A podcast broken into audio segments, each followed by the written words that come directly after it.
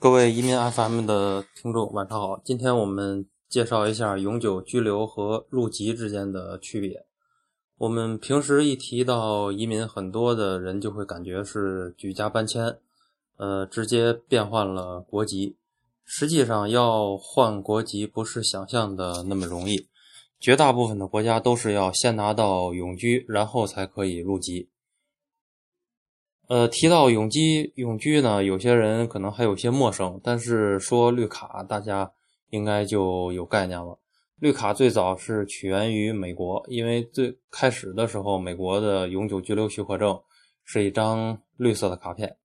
虽然现在也换了十几个版本，但是绿卡的这个叫法一直沿用到了现在，而且也成为了其他国家永久居留的简称。我们常说的。移民条件，呃，无论是投资移民还是技术移民，要比如说要投多少钱，或者是雅思考到多少分儿，呃，都是针对永居来说的。呃，拿到永居之后，如果想入籍，还要满足特定的条件，比如说加拿大是四年内要累计的住满三年，呃，这个三年呢，也就是说一年，呃，不能离开加拿大超过三个月。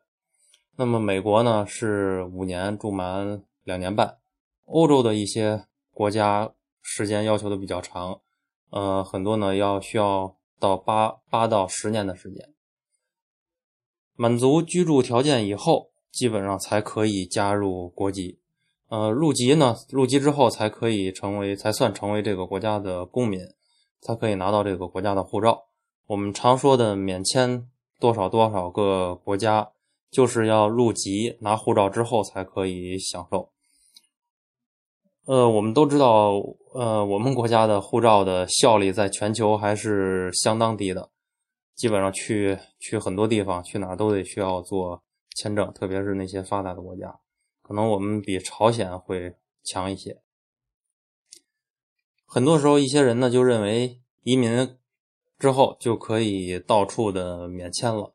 其实呢，这还是一个错误的概念，还是要加入国籍、拿护照以后，呃，才能一百多个国家免签。